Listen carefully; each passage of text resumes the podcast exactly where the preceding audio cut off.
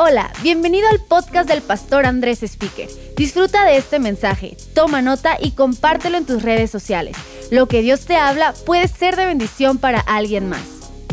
Tenemos un aplauso una vez más al equipo de alabanza, a los de este lado, gracias. Buenísimo, pueden sentarse. Me encantan todos los voluntarios en Más Vida lo hacen posible cada semana poder reunirnos con semejante excelencia y gozo. La verdad no se podría sin ellos. Y bueno, también quiero felicitar a todas las mamás también. Digo, tengo que, quiero, las amo, las admiro. Oro que Dios las siga fortaleciendo. Damos otro aplauso a las mamás, de verdad. Las honro.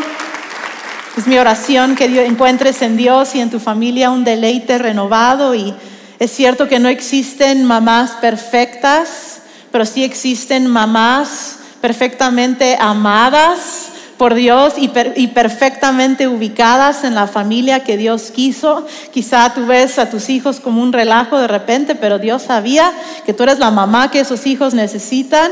Así que ten ánimo, Dios está contigo y Dios está conmigo también. Y qué increíble, pásenla increíble el día de hoy, el día de mañana. Y hoy quiero hablar unos minutos acerca de cómo Dios es poderoso para usar nuestros éxitos y nuestros fracasos para cumplir su propósito en nosotros. Ah, crecemos en madurez, crecemos en gozo, en momentos de victoria, claro, pero también yo creo que crecemos en madurez y en gozo en momentos de derrota si ponemos nuestra fe y nuestra confianza en Jesús. Y no solo son nuestros éxitos que nos posicionan para vencer, sino también nuestros fracasos cuando son cubiertos por la sangre de Jesús, porque la Biblia dice en Romanos 8, 28, un versículo muy conocido que dice a los que aman a Dios, todas las cosas ayudan a bien esto es a los que conforme a su propósito son llamados y hoy yo veo un montón de personas aquí en línea que aman a Cristo Jesús con todo su corazón y un montón de gente, todos llamados según el propósito de Cristo Jesús. ¿Puedes decir amén? Sí, a eso. Que el título de mi mensaje hoy es Todo tiene un propósito. No algunas cosas, todo tiene un propósito. Y hace unos días estaba en el coche manejando con mi hermana Katy y empezamos a contarnos diferentes historias, muchas, de las veces que tanto ella como yo nos hemos perdido manejando en una ciudad. Aún usando Google Maps o Waze nos hemos perdido horriblemente, estábamos riéndonos, estábamos llorando, al mismo tiempo burlándonos la una de la otra. Y al estar hablando de esto, me, llegó un pensamiento, lo dije y le dije a Katy, ¿sabes qué, Katy? Yo creo que que nuestros errores eh, nos han ayudado a aprender, a crecer y a madurar. Si no hubiéramos pasado por esas malas vueltas, yo una vez di una mala vuelta en la Ciudad de México porque el internet se fue justo cuando había una griega en el camino, el internet se fue y di la mala vuelta y en vez de llegar en dos minutos a mi destino tardé tres horas. Fue terrible y Andrés, le hablé a Andrés y me dice, ¿dónde estás? Le digo, no sé, solo veo el doble piso a mi izquierda y un muro a la derecha. Y Dios fue sabio y le dio discernimiento a Andrés y me guió y tres horas después, pero salí de la ciudad. pero sabes, cuando dije, son nuestros errores, Katy, los que nos han hecho crecer, madurar, vencer, ser valientes, gracias a esos errores, pues sabemos que si nos perdemos, de todas formas vamos a salir, vamos a llegar a nuestro destino y ya se nos está quitando ese miedo. Y, y es la verdad en, en, en, en nuestra vida. Dicen por ahí que tu mejor maestro es tu último error. Y también dicen por ahí que echando a perder se aprende y no tienes que decir amén a eso, pero creo que todos podemos pensar en algo, ¿no? Y digo, hombres y mujeres que nos gusta cocinar, ¿cuántas veces no nos ha quedado mal el arroz, ¿no? Por la cantidad de agua, que aunque en la tele la señora YouTube te dice, y le pones tanta agua, pero es que tu olla es tu olla. Y depende, Juan, tu olla es especial y, y bueno, echémosle la culpa a la olla, ¿no? Pero echamos a perder un montón de veces el arroz hasta que no nos queda así bonito, esponjoso me ha quedado así como cinco veces en todo mi matrimonio, pero ha sucedido. Eh, la verdad, músicos, por ejemplo, ¿cuántas veces no has roto alguna cuerda, vivo con músicos en mi casa, alguna cuerda de tu guitarra porque estabas aprendiendo a cambiar las cuerdas o le diste mal a la hora de la hora, pero ahora tocas perfecto, las cambias perfecto, no pasa nada. ¿O cuántos aquí manejan? Manejan. ¿Y cuántos manejan estándar o manual? Andrés me enseñó a manejar un coche estándar o manual siendo novios aquí en el libramiento de Morelia, porque de novios hay más paciencia para eso que de esposos, creo, y gracias a Dios me enseñó de novios. Y, recuerdo este, que siempre se me iba el coche para atrás en las inclinaciones y me enseñó con mucha paciencia como que el freno, que no sé qué rollo, así que sí, me volví pro. Si tú ves un carro aquí en la ciudad yéndose para atrás, no soy yo porque yo aprendí. Pero cuántas veces no le di un besito al coche de atrás, un besote, ¿verdad? Porque se me fue el coche, pero echando a perder, ¿verdad? A veces se, aprende, nuestros, nuestros, eh, nuestros errores nos ayudan. Y Albert Einstein, quizás has escuchado de él, él dijo, una persona que nunca ha cometido un error, nunca ha intentado algo nuevo. Sabes, el fracaso no es lo opuesto al éxito, el fracaso es parte del éxito. Y yo quiero que tú creas eso el día de hoy, no porque alguien lo dijo, sino porque yo siento que Dios lo quiere hablar a tu corazón. Sabes, el fracaso en tu vida no es lo opuesto al éxito, es parte del éxito y de la victoria que Dios está trabajando en ti, porque todo tiene un propósito. Y vamos a ver qué dice la Biblia acerca de esto que estamos hablando. Y vamos a leer una historia eh, que se encuentra en el libro de Josué y se trata del pueblo de Israel que tienen décadas literal vagando, caminando en el desierto, ya los está guiando no Moisés, sino Josué. Y ellos ven la ciudad de Jericó, que es la entrada, vamos, a su tierra prometida. Lo ven y Dios le da instrucciones a Josué de cómo van a conquistar esta ciudad y es donde vamos a leer en Josué capítulo 6. Escucha bien, Ahora bien, las puertas de Jericó estaban bien cerradas porque la gente tenía miedo de los israelitas y a nadie se le permitía entrar ni salir. Pero el Señor le dijo a Josué, te he entregado Jericó a su rey y a todos sus guerreros fuertes. Tú y tus hombres de guerra marcharán alrededor de la ciudad una vez al día durante seis días.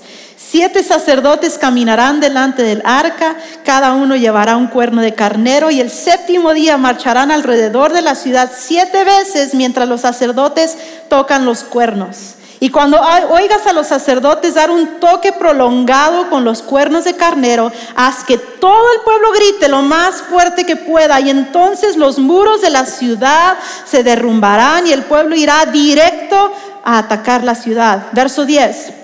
No griten, ni siquiera hablen, ordenó Josué, que no salga ni una sola palabra de ninguno de ustedes hasta que yo les diga que griten. Entonces griten. Verso 15.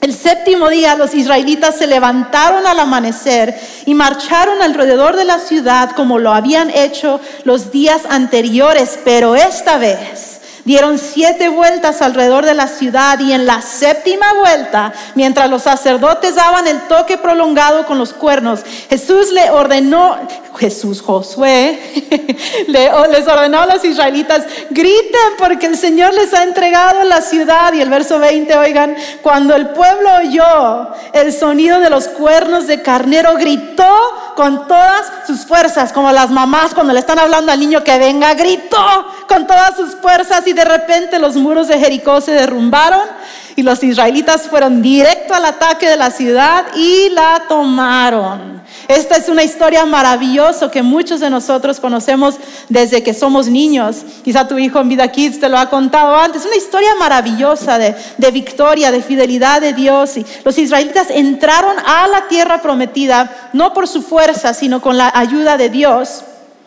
Pero vemos que no fue un proceso corto y la forma en que Dios les indicó que tomaran la ciudad no parecía tener mucho sentido. O sea, eso de caminar seis días, siete vueltas el séptimo día no parecía tener mucho sentido. Y la verdad es que muchas veces las formas de Dios en nuestras vidas no siempre tienen sentido. Pero sí podemos confiar que siempre tienen un propósito.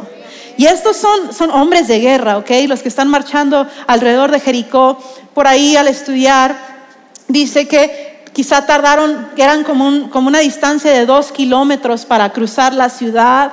eh, circularla y siendo que, estaban cargando el acta de, de pacto, un, elemento muy importante, quizá muy pesado, eh, tenían que caminar más, un poco más lento, entonces a lo mejor tardaban una hora en circular la ciudad y, en silencio ¿eh? y sin espada. Y estos son hombres de guerra y quizá las personas de arriba del muro de Jericó, porque eran era ciudades en ese entonces podías estar arriba del muro y quizá las personas arriba del muro, los de Jericó, les gritaban, les aventaban burlas, críticas, insultos, basura, toda clase de cosas como cuando uno va al estadio de fútbol, alguien ha ido y necesitas llevarte tu paraguas casi casi cuando te toca hasta abajo. Dios sabe que es ese líquido que te están aventando. ¡Ah! ¿No? Entonces imagínate a los pobres caminando eh, por ahí y no podían decir nada, no podían defenderse ante alguien diciéndole, hey tú, pareces un ridículo, mira nomás qué panza. Así imagínate, ¿no? Y tú crees, y no podían decir nada porque Josué les había dicho, no, no digan nada, no podían defenderse, no podían dar explicaciones. Y yo digo, qué vergüenza. Qué vergüenza, no, no, no, podían, no podían decirle ya párale, ya bájale, no nada, qué vergüenza, pero al mismo tiempo digo, qué obediencia, qué humildad de parte de estos hombres. Y, y la verdad es que esto nos enseña que se requiere humildad para aprender a hacer algo que nunca hemos hecho antes, porque generalmente cuando vas a aprender un idioma o algo nuevo en la vida, pues te vas a equivocar a la primera, o no, no te va a salir perfecto al inicio y se requiere de humildad. Y, yo quiero preguntarnos, algunos de nosotros, eh, quizá será que no estás creciendo o no estoy creciendo en mi vida porque no tengo suficiente humildad en mi corazón.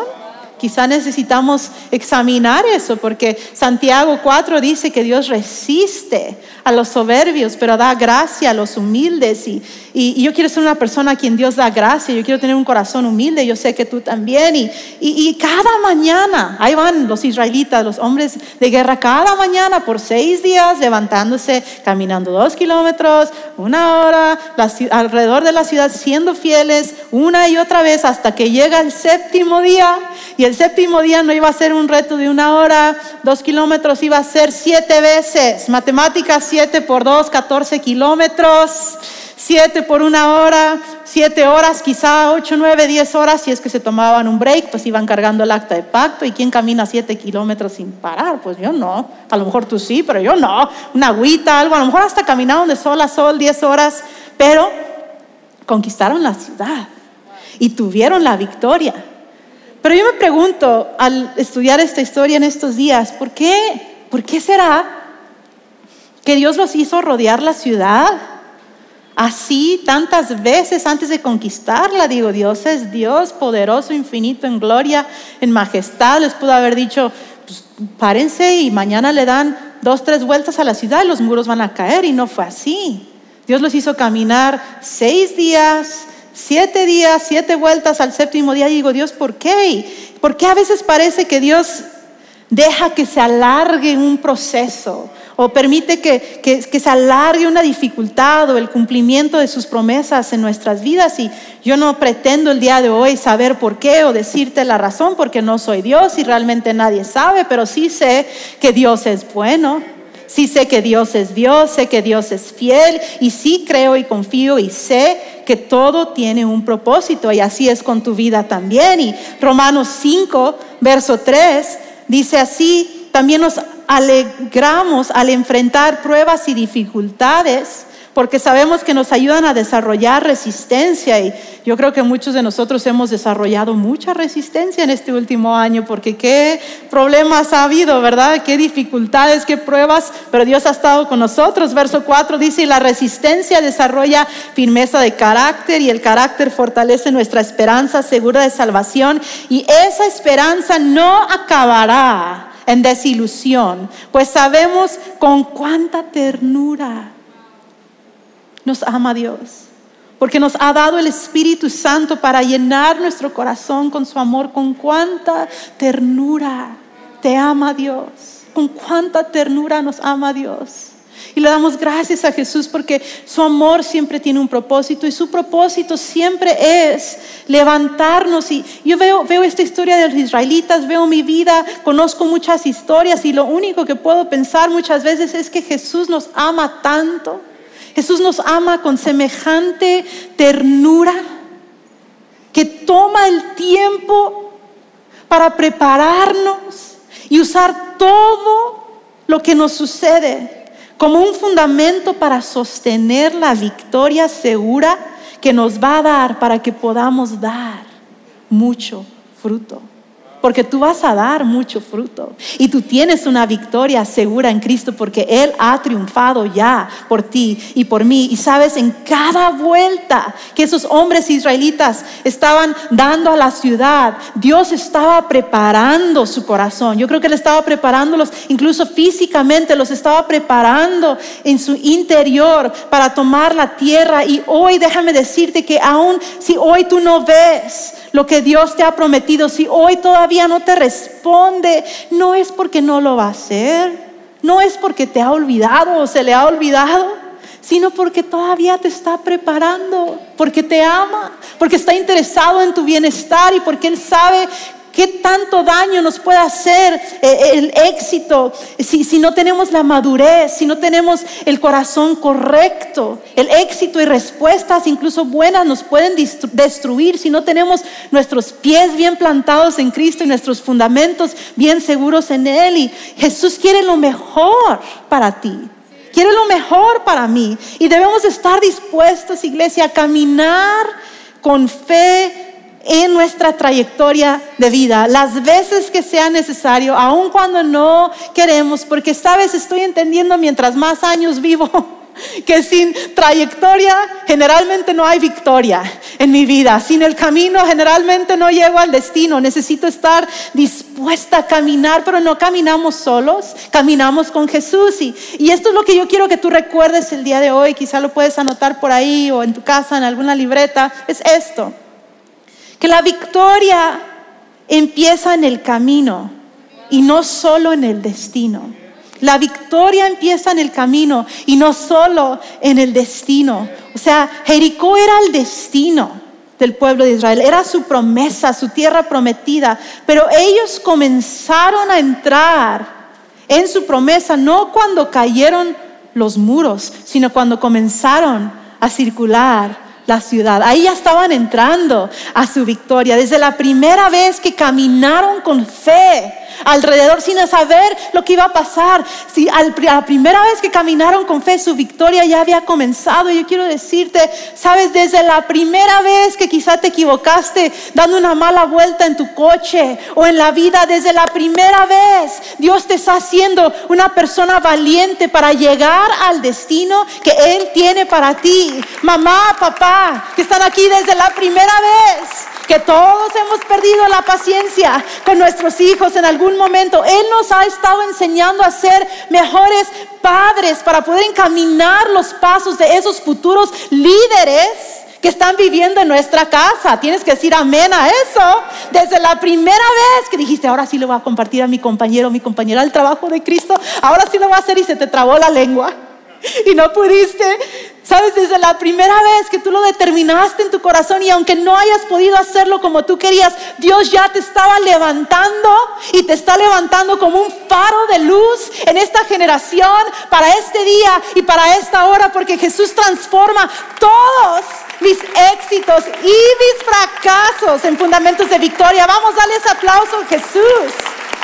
Él lo convierte lo bueno y lo malo lo usa para mi victoria y quizá eres un poco como yo y estás ahí sentada o sentado y dices, ay, Kelly, es que si tú conocieras mi camino, mis errores, Dios no puede usar el mío, ¿eh?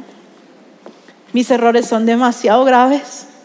Y mi camino, mis errores, Dios no los puede redimir, no, no puede cambiarlos en victoria. ¿Y sabes qué? Antes de eso ser un argumento tuyo, eso es una mentira del infierno que el enemigo ha venido a plantar en tu corazón para que tú no te levantes. Porque sabes, ningún enemigo nos puede matar porque Jesús vive en nosotros, pero el enemigo sí puede venir a matar nuestro ánimo. Y es precisamente lo que él quiere hacer. Y muchos están viviendo engañados, creyendo una mentira, que hay esperanza para todos, menos para ti, es creyendo que tú eres la única persona que comete ese error. Y no es cierto. Y hoy Dios quiere hacerte libre de esa mentira, quiere que te levantes. Y Jesucristo, siendo en forma de hombre, caminó entre nosotros, fue golpeado, fue ridiculizado, quizá como tú con tus errores, pero Cristo Jesús también fue resucitado y está sentado sentado en gloria y Dios va a hacer eso en tu vida también. Así que deja de creer esa mentira. En el nombre de Cristo Jesús, sácalo de tu mente por el Espíritu de Dios y levántate el día de hoy, porque sabes. Sí hay montañas y hay muchos valles en nuestra vida, pero Jesús está en las montañas, en, las montañas y en el valle. Él está en propósitos cumpliendo en, en, la cima y en el valle. Tú estás en esta cima de montaña, quieres llegar a esta cima, pero no puedes saltar. Hay un valle en medio y Dios va a usar las cosas buenas y las cosas malas en nuestra vida para contestarnos, para levantarnos, para crecernos, porque nada es en vano. Nuestra victoria empieza en el camino, iglesia, y no solo en el destino. Quizá ahorita no estás en el destino, estás en el camino, pero tú ya estás venciendo en el nombre de Cristo Jesús. Nada de lo que te ha sucedido ha sido en vano. Dios lo va a usar todo. Y hay tres cosas que estoy aprendiendo en esta historia y quiero que, que lo platiquemos unos minutos. Tres cosas de cómo vencer mientras caminamos. Y lo primero es que necesitamos entender la importancia de hablar con sabiduría. Habla con sabiduría. Proverbios 18, 21 dice, la lengua puede traer vida o muerte. Y los que hablan mucho cosecharán las consecuencias. Este es un versículo que siempre me ha retado mucho. Lo he hablado antes. Sabes, yo tengo la convicción de que una de las cosas que más necesito cuidar en los momentos buenos y en los momentos malos en mi vida son mis palabras. Eh, era muy importante lo que decían los israelitas al marchar, al circular la ciudad. Y yo creo que por eso Josué en el verso 10 les dijo que no salga ni una sola palabra de su boca hasta que yo les diga que griten. ¿Por qué? Porque podrían estar circulando la ciudad y quejándose. Podrían estar circulando la ciudad y entre ellos hablando, ay, tengo miedo, nos van a matar, ¿qué nos van a hacer? Podrían estar argumentando en contra de Josué, en contra de Dios. Podrían estar diciendo mil cosas entre ellos, incluso distrayéndose, contándose chistes, yo no sé. Tantas cosas suceden porque las sabes, era, era tan, tan importante cuidar esto porque palabras influyen y moldean nuestras actitudes y nuestras acciones. Quizá hoy no fue un buen día para ti, quizá te levantaste con todo el ánimo y se te tiró el café encima antes de venirte. Hoy mi esposo Andrés se levantó a las, se fue a las 6 de la mañana a predicar a la Ciudad de México, levantó al amado Tiny, nuestro perro, para despedirse y el perro se emocionó y le orinó todo. Le tocó cambiarse. En la primera reunión una señora se carcajeó y dije, exacto, así me carcajeé yo. Y después me disculpé, ay, Anímar, te ayudo, te ayudo, te plancho otra camisa. Pero cosas suceden, tenemos toda la intención, cosas suceden, fallamos, nos equivocamos con nuestra actitud, pero ¿saben qué? Por la gracia de Dios no dejemos que las palabras destructivas salgan de nuestra boca hacia Dios, hacia, alguien en nuestra vida, hacia nosotros mismos. porque lo que decimos realmente impacta nuestro futuro. Realmente impacta nuestro futuro. Y eh, nuestro pastor hermano Pablo cuenta una historia de cuando él y su hermano gemelo estaban en la primaria. Su mamá siempre les mandaba un sándwich de mantequilla de maní y mermelada. Todos los días, una bolsita café de papel, se los enviaba. Yo soy culpable de mandarles a mis hijos tantos años en la escuela. Y ellos, el hermano Pablo y, su gemelo, veían que los otros niños llegaban con un sandwichote de jamón, de pollo, de carnes frías, espectacular. Y ellos con su sándwich de mantequilla de maní y mermelada. Y un día tuvieron la gran idea de decirle a sus amigos, oigan, ¿y si intercambiamos el sándwich? Y como estaban en bolsitas que no eran transparentes, no podían ver, pues no sabían sus amigos que el sándwich del hermano Pablo era de mantequilla de maní y mermelada. Entonces lo cambiaron, cayeron en la trampa los amigos, ¿verdad? Intercambiaron la bolsita y, y cuando el hermano Pablo abrió su bolsita, pensando que iba a tener un gran sándwich, pues parece que la mamá de ese niño no tuvo tiempo ese día y le mandó un pan blanco con un chorrito de catsup, literal, solo catsup en el sándwich y él les dijo desilusión total, ¿verdad? Pero sabes, Jesús nunca nos va a decepcionar, ¿eh? Jesús nunca nos va a decepcionar y cuando yo intercambio y doy a Jesús mis errores, mis ganas de quejarme, de rendirme, de amargarme, porque a todos nos sucede. Cuando yo di el, intercambio, mis ganas de buscar una vía corta fuera de su voluntad o de hablar en contra de, de Él, cuando yo intercambio eso, Él me da su perdón. Él me da su gracia. Y sabes, Jesús nos da tesoros de fortaleza, de gozo, de amor, de ánimo, de claridad de nuestro propósito, nuestros pensamientos. Si no lo has experimentado, hoy es el día de intercambiar esas cosas con Jesús y dejar que Él fortalezca tu vida. Y dice Proverbios 4:24, dice, no te rebajes. Literal, dice, no te rebajes diciendo palabras malas e indecentes. Pon siempre la mirada en lo que está por venir. Iglesia, yo creo que es el momento de que hablemos menos y confiemos y levantemos nuestra mirada más a Cristo Jesús porque Él está con nosotros. Y la segunda cosa que estoy aprendiendo es, lo quiero decir así, es sigue llegando, sigue llegando, aun cuando ya no quieres, sigue presentándote. En inglés hay una frase que no se puede traducir tal cual, pero dice, keep showing up. O sea, sigue llegando. Santiago dice, Santiago 1.12 dice, bienaventurado el varón que soporta la tentación, porque cuando haya resistido la prueba, recibirá la corona de vida que Dios ha prometido a los que le aman. ¿Sabes? Querer rendirte no es un pecado, es algo que nos ha sucedido a todos.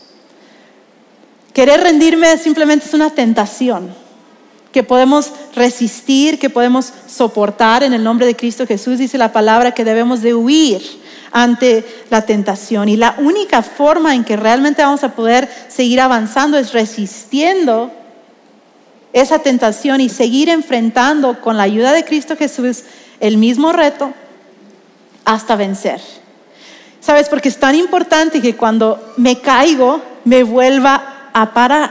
Y cuando estamos aprendiendo a caminar, siempre nos caemos. Tú ves un bebé, no, no el bebé no, no, no, no, no, de un momento a otro lo bajas y, sabe caminar, no, se requiere práctica, se tropiezan, se caen. Mi hijo Jared, una vez de chiquito aprendiendo a caminar, se cayó, se abrió el labio, estaba todo floreado el labio, como decimos acá en México, sangrando, desmayado, que esa es otra predicación que ya he, he predicado de los desmayos de mi hijo, pero un relajo.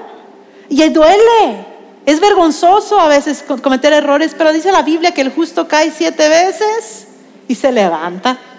Y aquí hay un montón de personas justificadas por la fe. Y nos vamos a seguir levantando. No nos vamos a quedar ahí tirados en el verso, en el verso 3. Amén.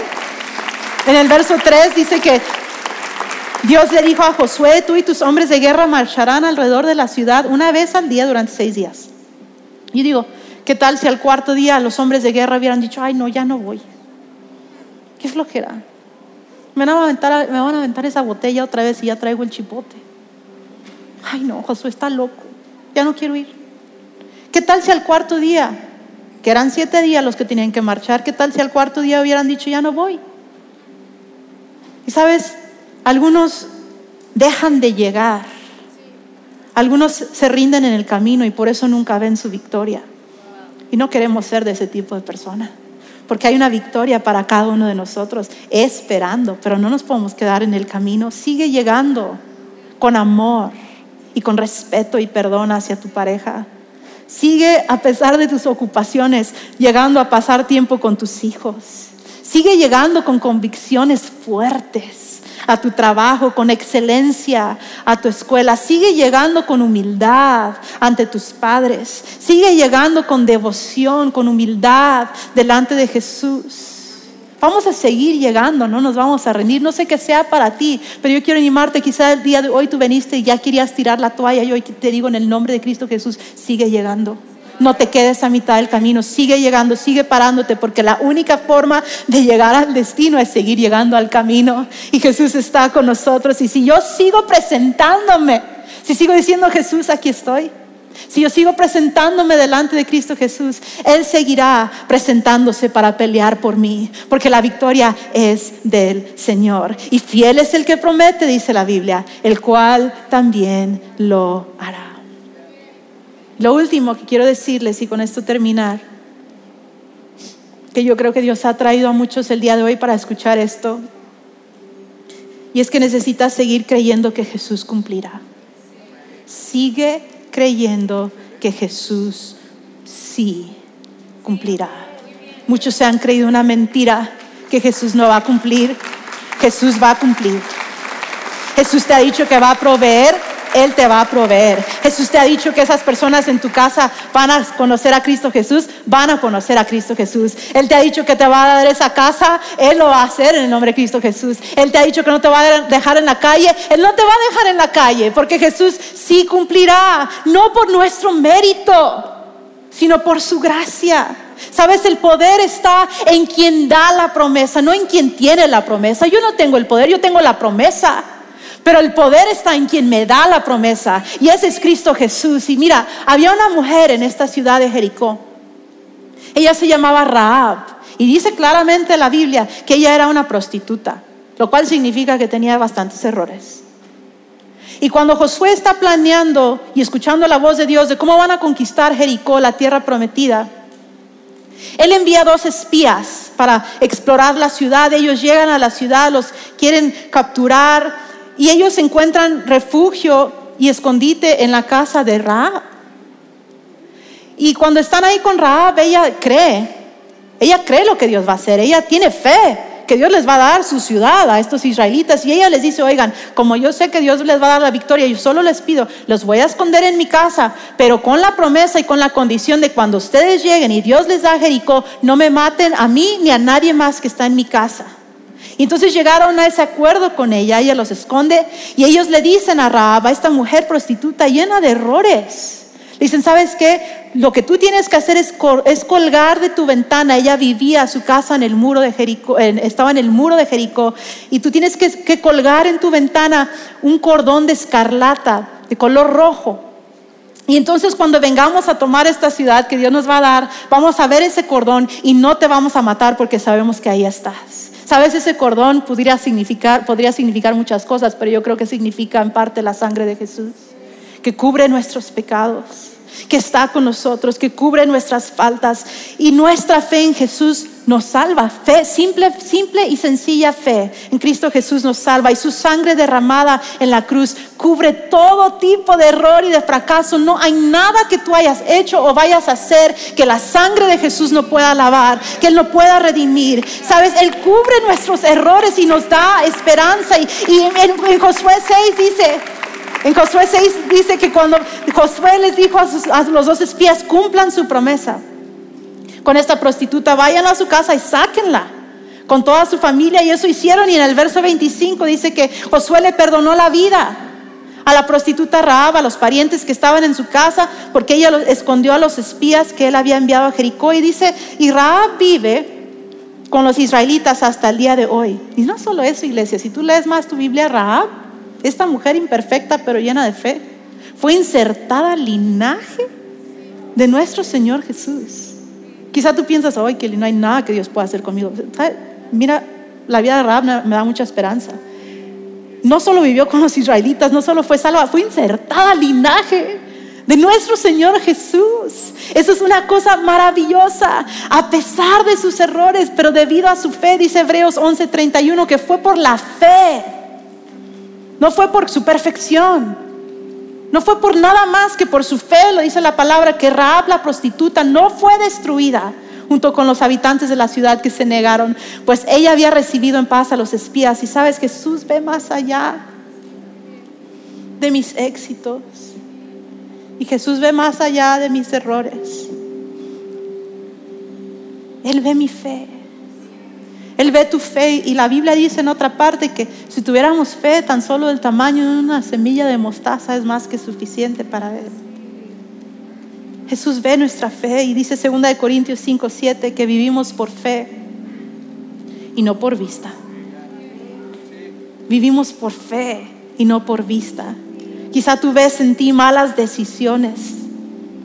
Quizá tú ves en ti condenación, caídas, dolor, quebranto, escasez. Quizá tú ves enfermedad.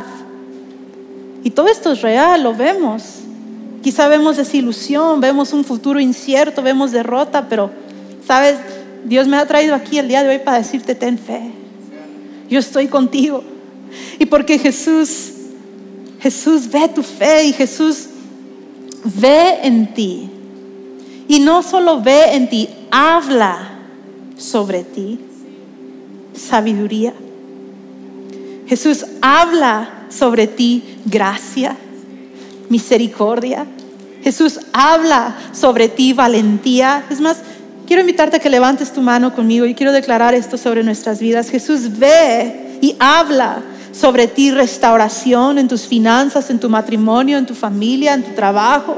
Jesús ve y habla hermosura sobre tu vida, gloria en lugar de cenizas. Jesús habla sanidad emocional y física, mental sobre tu vida. Jesús habla esperanza. Jesús habla un futuro brillante. Jesús habla y declara y ve victoria sobre tu vida. Vamos, Jesús habla paz. Jesús habla amor. Jesús lo recibimos de parte de ti en el nombre de Cristo Jesús. Señor, con nuestras manos levantadas yo pido, ayúdanos a seguir hablando vida, ayúdanos a seguir creyendo, ayúdanos a seguir llegando, porque tú no ves lo que nosotros vemos, tú ves y tú hablas más allá, tú hablas vida donde no hay, tú hablas paz donde no hay, tú hablas abundancia donde no hay, tú hablas luz donde hay oscuridad, porque tú estás con nosotros en el nombre de Cristo Jesús. Si quieres ponerte de pie, quiero invitarte a que cantemos con el equipo. Esperamos que este mensaje te ayude en tu caminar. No olvides suscribirte.